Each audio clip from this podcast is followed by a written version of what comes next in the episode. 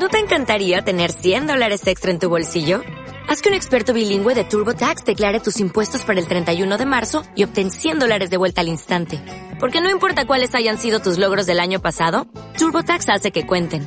Obtén 100 dólares de vuelta y tus impuestos con 100% de precisión. Solo con Intuit TurboTax. Debes declarar para el 31 de marzo. Crédito solo aplicable al costo de la presentación federal con TurboTax Full Service. Oferta sujeta a cambios o cancelación en cualquier momento. Como bien sabemos, ya llevamos dos semanas, hasta la tercera semana, que hablamos de un, un evento, un evento, un, un hermoso, un grandioso evento, un glorioso evento, que ocurrirá muy pronto. Mira, hermana Natalie. Dice, saludos hermano Esteban, Dios bendiga su programa y su familia. Amén, hermana Natalie, Dios le guarde junto a su familia. Un evento que ocurrirá muy pronto, porque vendrá el arrebatamiento. Y debemos estar preparados. Pero, ¿preparados para qué? Me dirá usted. Preparados para las bodas del Cordero.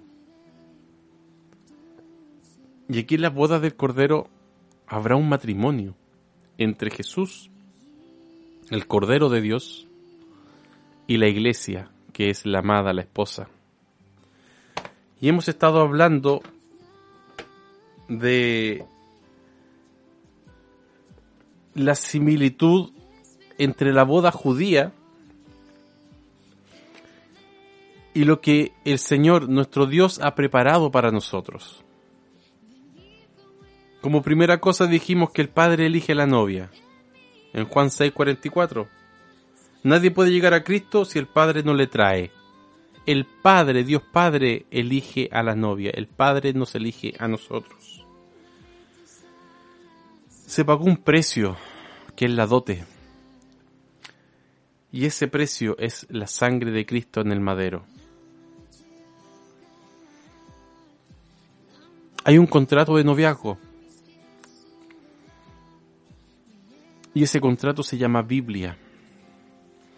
Que ahí se nos leen los derechos y obligaciones de los novios. O sea, el modelo que el Señor nos dejó en su palabra. La novia, o sea, nosotros la iglesia, debe presentar tácitamente su aprobación de que quiere casarse con el novio. Aquí el Señor no obliga a nadie. Y a nosotros nos pide que nosotros, a pesar de que Él, nos predestinó, o sea, esto es un, eh, eh, puede ser hasta un poco enredado, ¿ah? El Señor nos predestinó y nos escogió desde antes de la fundación del mundo. ¿Pero por qué? Porque Él es soberano. Él ya conoce nuestra respuesta. Y como Él ya conoce nuestra respuesta, Él ya nos escogió. Pero debe haber una respuesta tácita de nosotros decir, sí Señor, heme aquí, envíame a mí. Yo quiero servirte, yo quiero estar contigo por la eternidad, yo quiero asistir a las bodas del Cordero debemos confesar.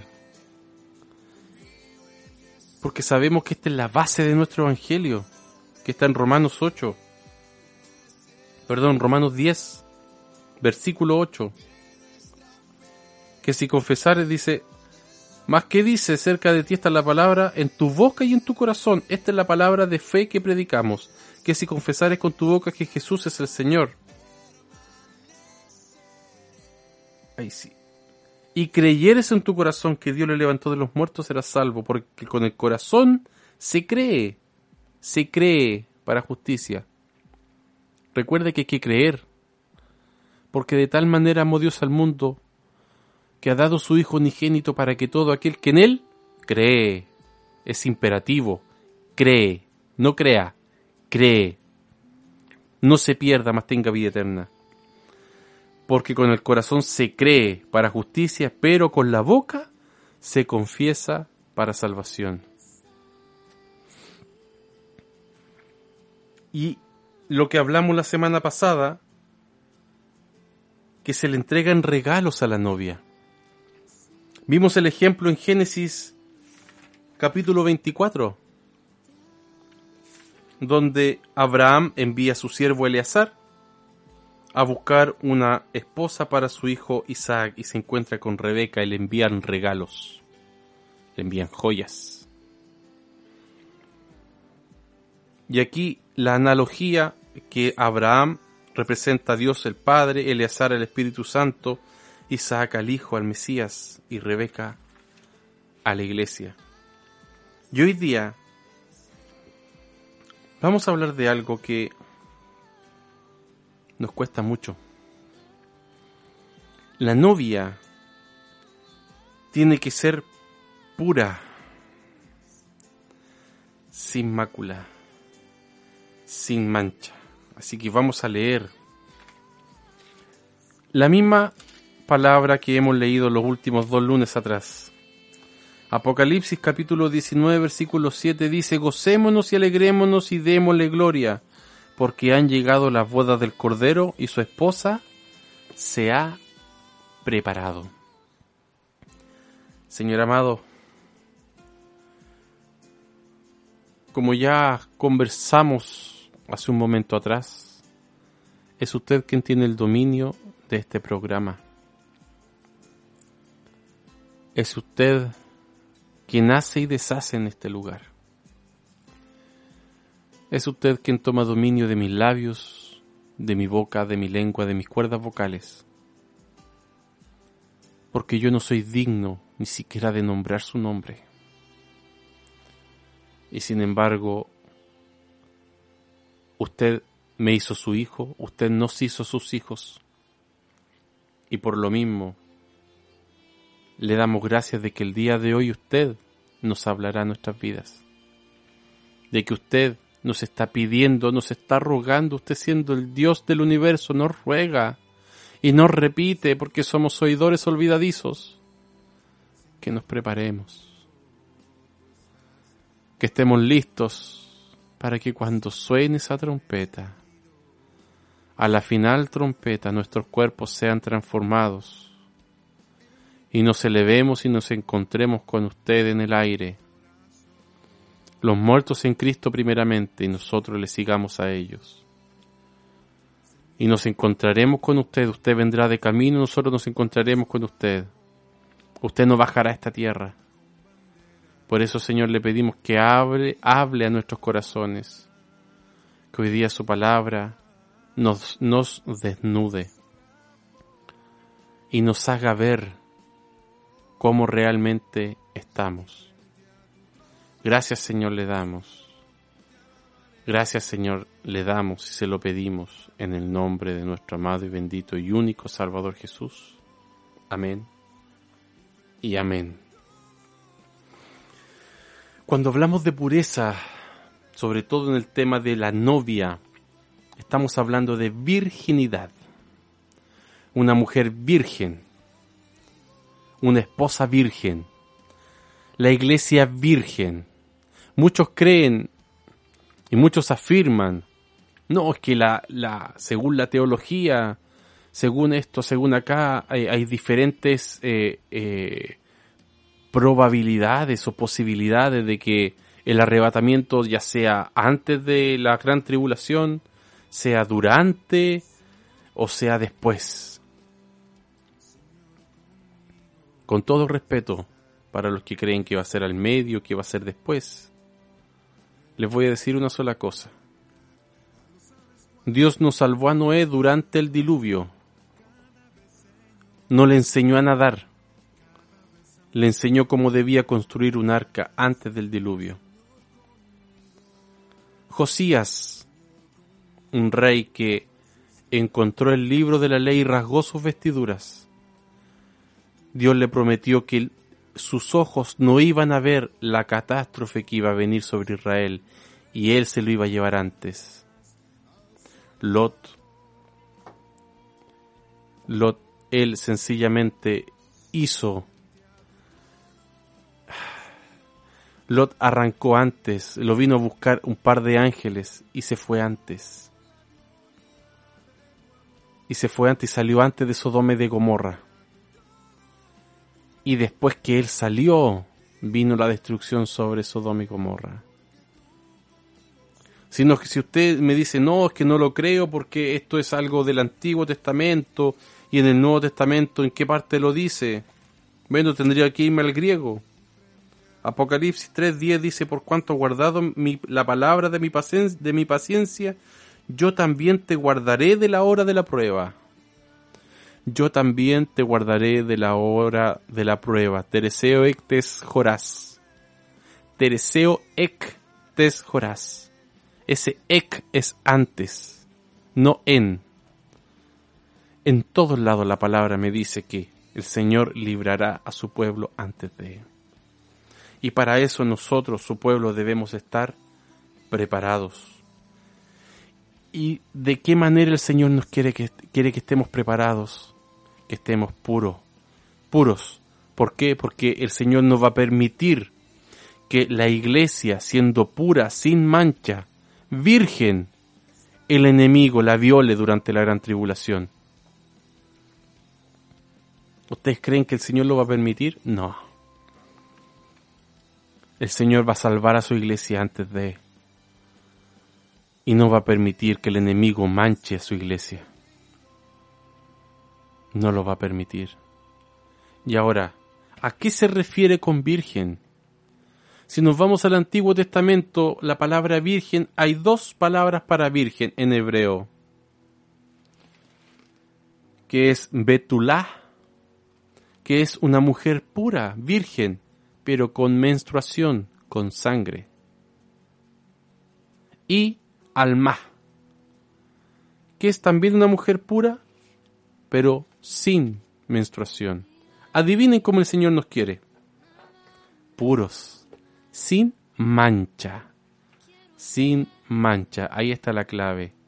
Sin la menstruación, o sea, sin la mancha nos quiere de punta en blanco, que lo que sería en griego la palabra partenos, que es lo mismo que alma. Teniendo en cuenta estos términos, nos vamos a ir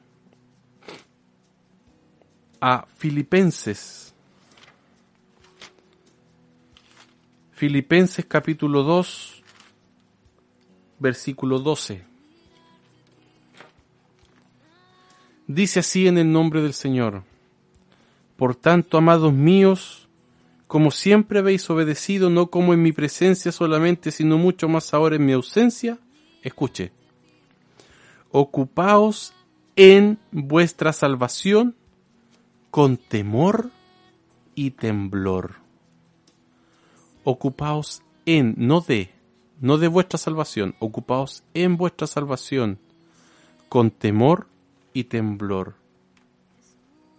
Cuando nos dice que debemos ocuparnos en nuestra salvación, nos debemos estar preocupados, porque salvación viene de la palabra, ¿han escuchado alguna vez? Dice la doctrina de la, de, ¿cómo se llama? Eh, la teología de la eh, soteriología. ¿Han escuchado soteriología? Es la doctrina de la salvación. Y aquí cuando habla de salvación, habla de sotería que significa rescate. Y nos dice que nos ocupemos, que nos preocupemos en el rescate, que ya estemos listos para cuando el Señor nos venga a rescatar de este mundo. Usted ha visto cuando las hay inundaciones muy grandes, la gente se sube arriba de las casas, de los techos. Y lo único que quieren que lo vengan a rescatar y empiezan a agitar sus brazos hasta que viene alguien en helicóptero y los salva. ¿Por qué?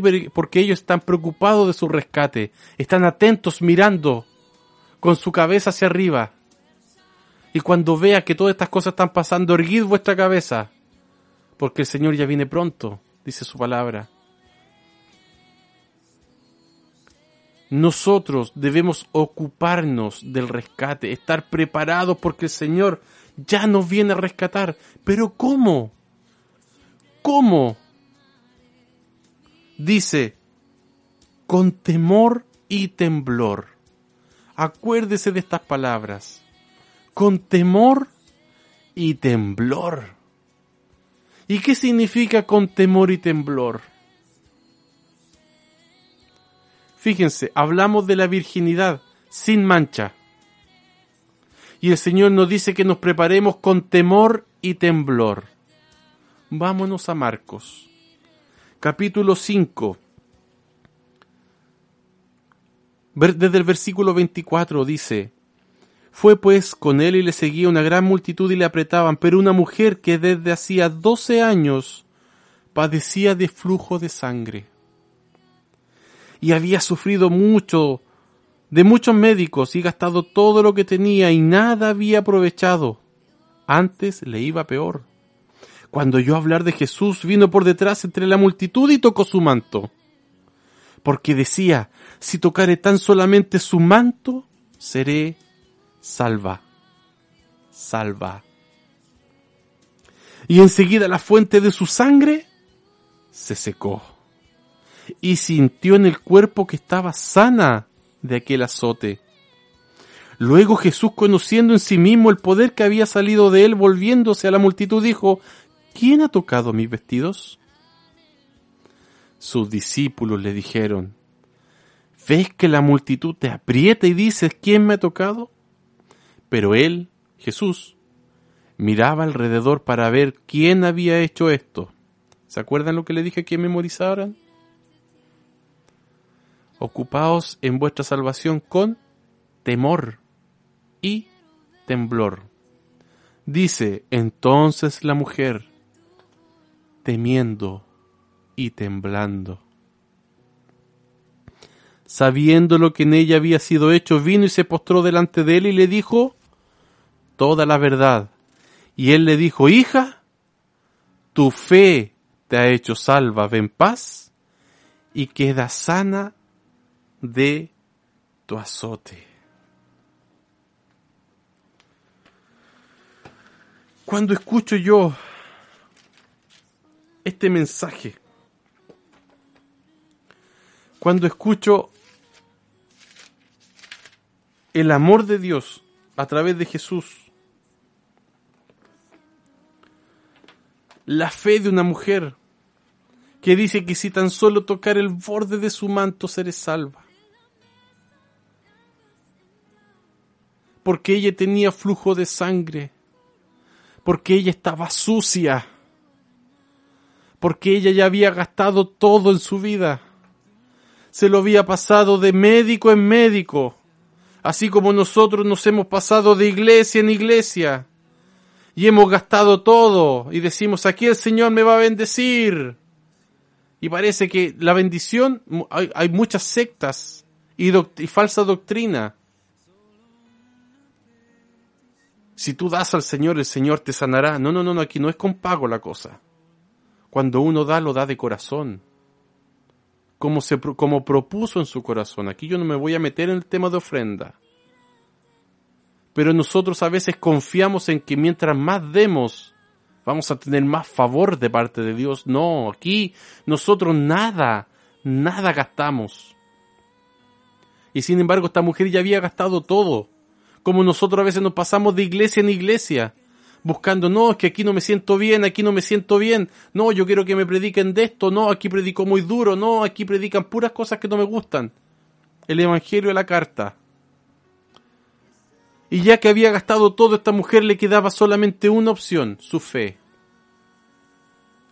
Jesús le dijo, tu fe te ha hecho salva, la fe. ¿Y cuál es nuestra fe? De que un día el Señor va a venir a rescatarnos, pero nos va a venir a rescatar de nosotros cómo debemos estar puros, sin mancha. Y ahora, ¿cómo nosotros podemos estar puros sin mancha? Oiga, Jesús, con su poder, sanó a la mujer, pero la mujer tuvo que hacer un acto, creer. ¿Se acuerda lo que, lo que leíamos en Romanos capítulo 10?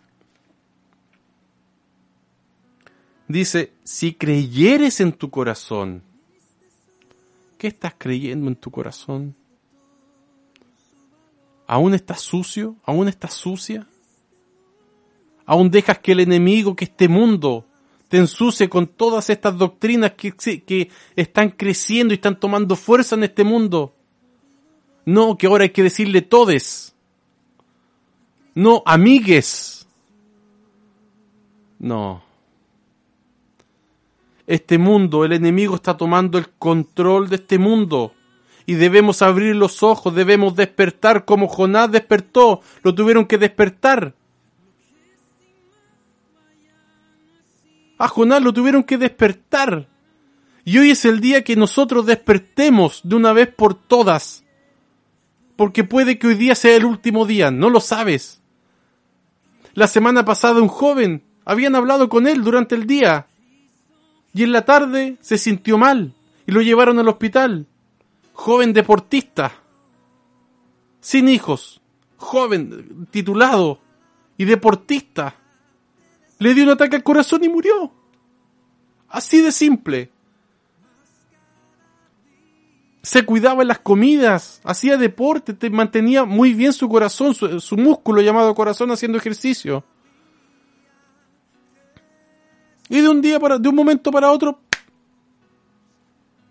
murió. Y hasta ahí llegó. Gracias a Dios. Él era un hijo de Dios. Se nos adelantó. Y aunque no le conozco, espero pronto verle. Porque el Señor nos quiere sin mancha sin arruga. Y el Señor mismo es que Él nos quita las manchas. Fíjate lo que dice en Apocalipsis. Mira. Apocalipsis capítulo 22, versículo 14 dice, Bienaventurados los que lavan sus ropas para tener derecho al árbol de la vida y para entrar en las puertas de la ciudad. El Señor lava nuestra ropa en qué? En su sangre. Fíjate la ironía para grande. La sangre lava nuestras ropas y las hace nuevas. Nuevas.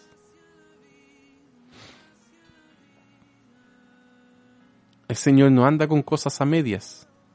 Es el Señor que nos viste, que nos limpia, Ahí donde dice que nos limpia, donde dice que Él nos viste. Mira, te voy a leer un relato muy hermoso que está en Ezequiel capítulo 16.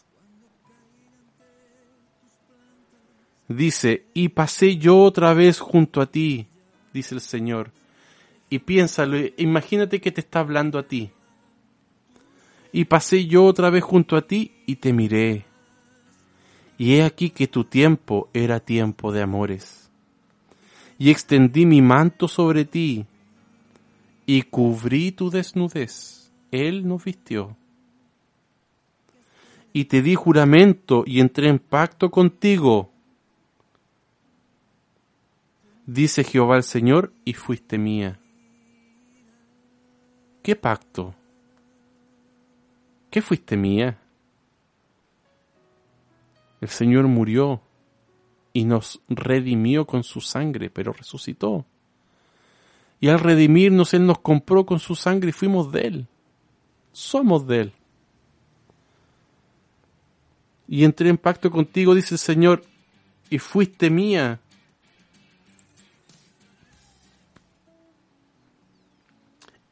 Te lavé con agua. Y escuchen, y lavé tus sangres de encima de ti y te ungí con aceite. Nos lavó, nos limpió y nos ungió con su Espíritu Santo. Oiga, qué maravilloso. El Señor se ha encargado de todo en nuestra vida y nos vivimos jactando que yo soy más que tú, no, que tú eres menos que yo. No es posible no es posible que el orgullo crezca en nuestra vida. Te perdón, y te vestí de bordado. Te calcé de tejón. Fíjense, te ceñí de lino y te cubrí de seda, de lino. ¿Qué dice Apocalipsis capítulo 19? Y a ella, a la iglesia, a la esposa, se le ha concedido que se vista de lino fino, limpio resplandeciente, porque el lino y fino son las acciones justas de los santos.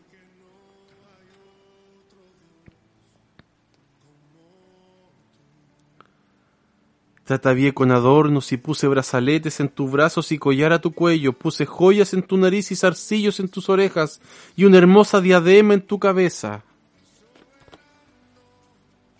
Y fui, así fuiste adornada de oro y de plata y tu vestido era de lino fino, seda y bordado, comiste flor de harina de trigo, miel y aceite, y fuiste hermoseada en extremo, prosperaste hasta llegar a reinar y salió tu renombre entre las naciones a causa de tu hermosura, porque era perfecta a causa de mi hermosura que yo puse sobre ti, dice Jehová el Señor. El Señor te lava, te viste, quita la podredumbre del pecado, el flujo de sangre de tu vida.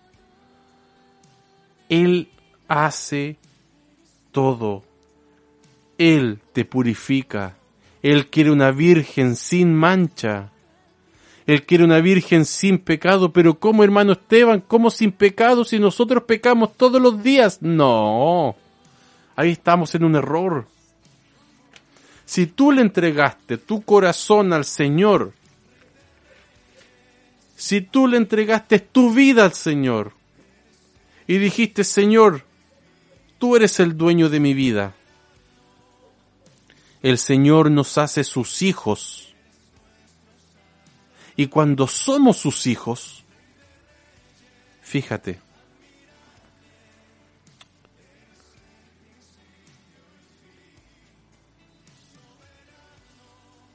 todo aquel, primera de Juan capítulo 3, versículo 6 en adelante, todo aquel que es nacido de Dios, o sea, un hijo de Dios.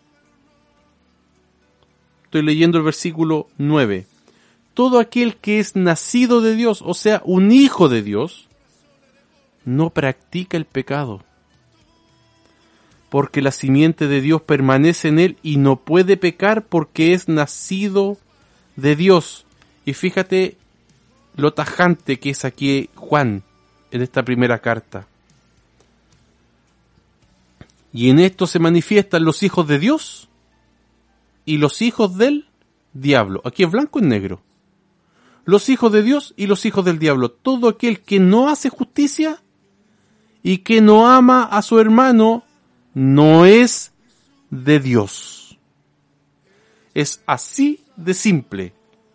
No, pero es que yo solamente, eh, eh, eh, yo solamente le, le, deseé un poquito mal nomás porque se portó mal. Mire, si nosotros nos vamos a la justicia aquí en esta tierra, claro, la justicia aquí en esta tierra, el hecho de matar a alguien o el hecho de mentir son dos cosas diametralmente opuestas. Incluso hasta decimos una mentirita blanca. Pero ante Dios, matar es pecado. Mentir es pecado. Pero es que no existen pecados grandes y pecados chicos. Aquí la Biblia no me dice en ninguna parte que existen pecados grandes, medianos y chicos. El pecado es pecado. Pero ojo, el pecado, dice en 1 Juan 3, dice, el pecado es transgresión de la ley. Ahora dime, ¿Estamos bajo la ley o bajo la gracia? Nosotros fuimos comprados a precio de sangre, estamos bajo el nuevo pacto.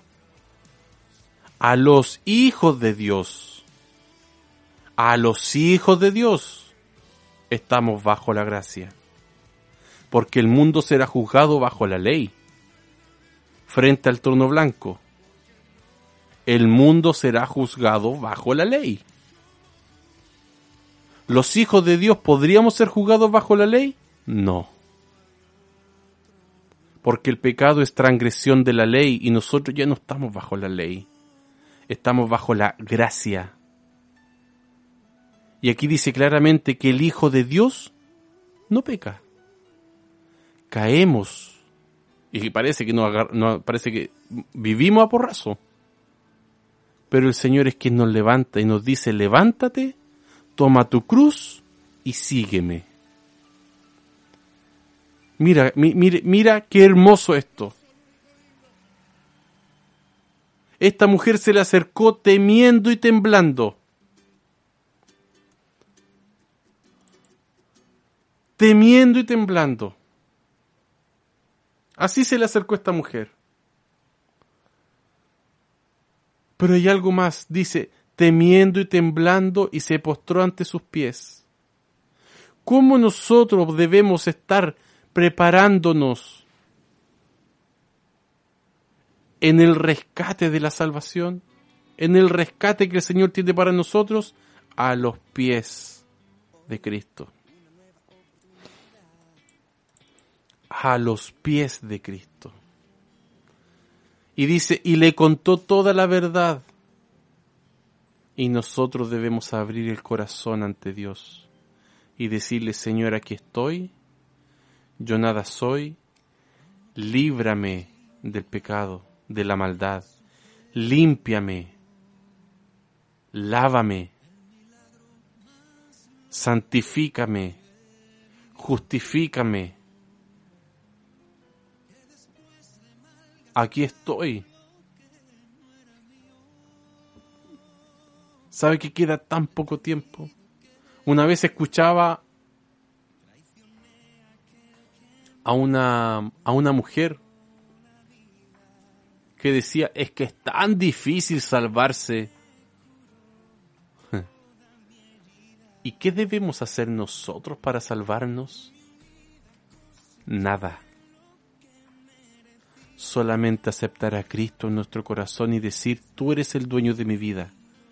Y si Cristo es perfecto, y Él es dueño de nuestra vida y vive en nuestro corazón, ¿vamos a seguir cometiendo adulterio?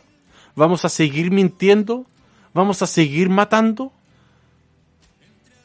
¿Vamos a seguir haciendo cosas que no corresponden, que son pecado? No. Porque no hay libertinaje en nuestra vida de cristianos. El Señor nos dejó un modelo. Nos dejó un modelo en su palabra. Y nosotros como seres humanos podemos decir, pucha que es difícil seguir este modelo. Pero ¿quién nos ayuda? Cristo. Él nos toma. Él nos toma en brazos y nos lleva al desierto. Es Él quien hace todo. Y más encima nosotros los patúos nos van a tener que premiar en el cielo, dar galardones, cuando solamente hicimos lo que teníamos que hacer. Siervos inútiles somos. Cuando lo único que debemos hacer es predicar el Evangelio, ser atalayas para este mundo. Cristo viene. Y vemos en las noticias cómo este mundo está patas para arriba. A lo malo llaman bueno, a los buenos llaman malo. Y estamos preocupados de mi casa, del auto, de, de, no sé, de tantas cosas que nos ofrece este mundo. Estamos preocupados de cosas que se van a quedar quemando aquí en la tierra. Y el Señor está esperando una esposa preparada, limpia, pura, perfecta. Pura. Santa. Apartada para Él. Y sin embargo, no hay, parece que no hay diferencia entre una persona del mundo y un cristiano. No hay diferencia hablan igual, se visten igual. Aquí yo no me, no me voy a meter, hoy que legalista el hermano, hoy puro legalismo, legalismo, legalismo. No, no, no, no, no. El cristiano se debe reconocer primeramente por su testimonio. Y el Señor va a ir obrando en su vida. Porque debemos entender que cada uno tiene una relación diferente con Dios.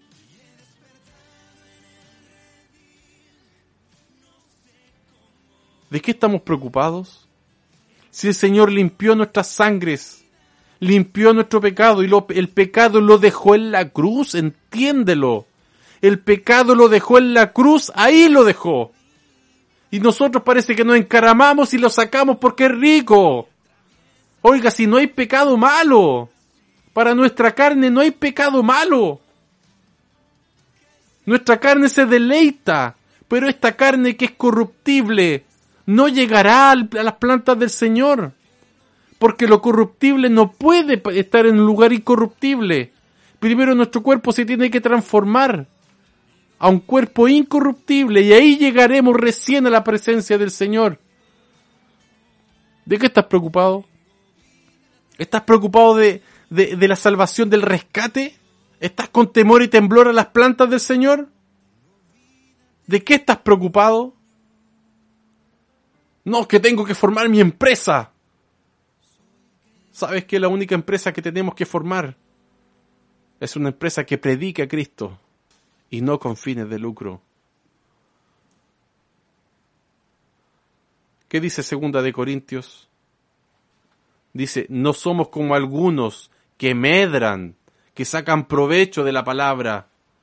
Y no tan solo monetario, no, no, no, no, no tan solo monetario, sino que medran, sino que sacan provecho de que yo tengo la razón porque la Biblia dice esto, yo tengo la razón porque la Biblia dice, dice esto otro, y los cristianos nos dividimos porque creemos tener la razón, y ni tú ni yo tenemos la razón, la Biblia tiene la razón. Y la Biblia es clara. Dios no se anda con medios tonos. Aquí o somos de Dios o somos hijos de Dios, como dice en Primera de Juan y te lo leí, Primera de Juan 3:10, o somos hijos del diablo. Así de simple. No es que a veces, no, no, no, o hijos de Dios o hijos del diablo. ¿De quién eres hijo tú? ¿Estás preparado? ¿Estás preparada? Si el Señor viene esta noche, ¿estás listo? ¿Estás lista? Puedes levantar tu mano y decir, sí Señor, estoy listo, sí Señor, estoy lista. Que el Señor nos ayude, que el Señor entre en tu barca y Él te guíe de una vez por todas. Que el Señor te bendiga. Waiting on a tax return? Hopefully it ends up in your hands. Fraudulent tax returns due to identity theft increased by 30% in 2023. If you're in a bind this tax season, LifeLock can help. Our US-based restoration specialists are experts dedicated to helping solve your identity theft issues. And all LifeLock plans are backed by the Million Dollar Protection Package. So we'll reimburse you up to the limits of your plan if you lose money due to identity theft. Help protect your information this tax season with LifeLock. Save up to 25% your first year at LifeLock.com slash aware.